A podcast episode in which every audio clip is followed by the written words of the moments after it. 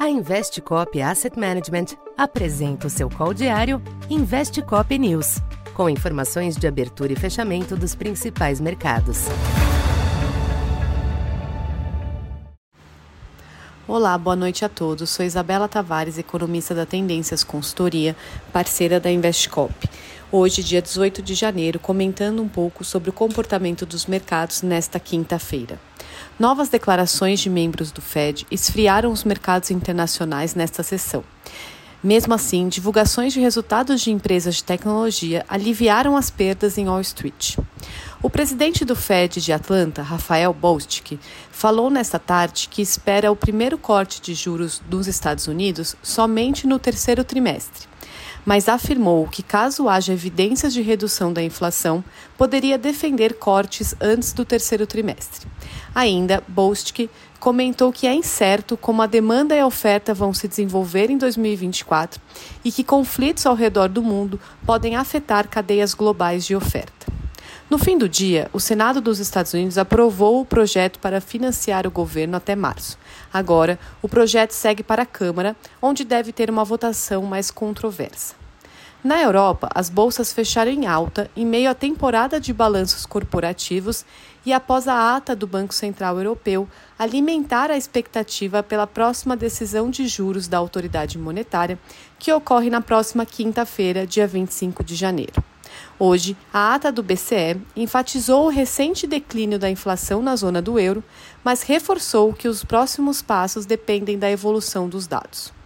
O petróleo fechou a sessão em alta, de olho nos sinais de aperto nas dinâmicas de oferta e demanda, com a queda nos estoques americanos além do que era esperado e tensões no Oriente Médio. O petróleo WTI teve alta de 2,02%, indo a 73 dólares e 95 centavos o barril, e o petróleo tipo Brent subiu 1,56%, indo a 79 dólares e 10 centavos o barril. Os juros dos Treasuries avançaram na curva de longo prazo nesta quinta-feira, após novos sinais de que o Fed deve cortar os juros depois da precificação atual do mercado. Apesar das falas mais conservadoras do membro do Fed, as bolsas de Nova York encerraram a sessão em alta. O Nasdaq teve a maior alta do dia, com ganhos de 1,35%, apoiado nas empresas de tecnologia, após o balanço positivo da maior fabricante de semicondutores mundiais em Taiwan. Ainda, as ações da Apple também subiram e ajudaram os demais índices com S&P 500 subindo 0,88% e o índice Dow Jones com alta de 0,54%. Este último também contando positivamente com as ações da Boeing.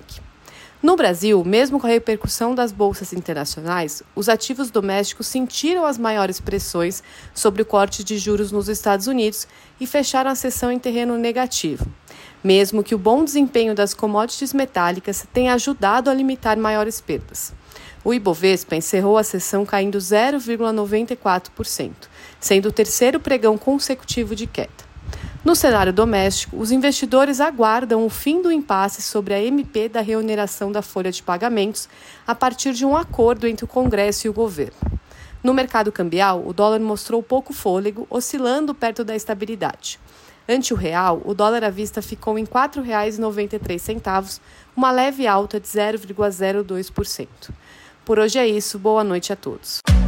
Essa foi mais uma edição Investe Cop News.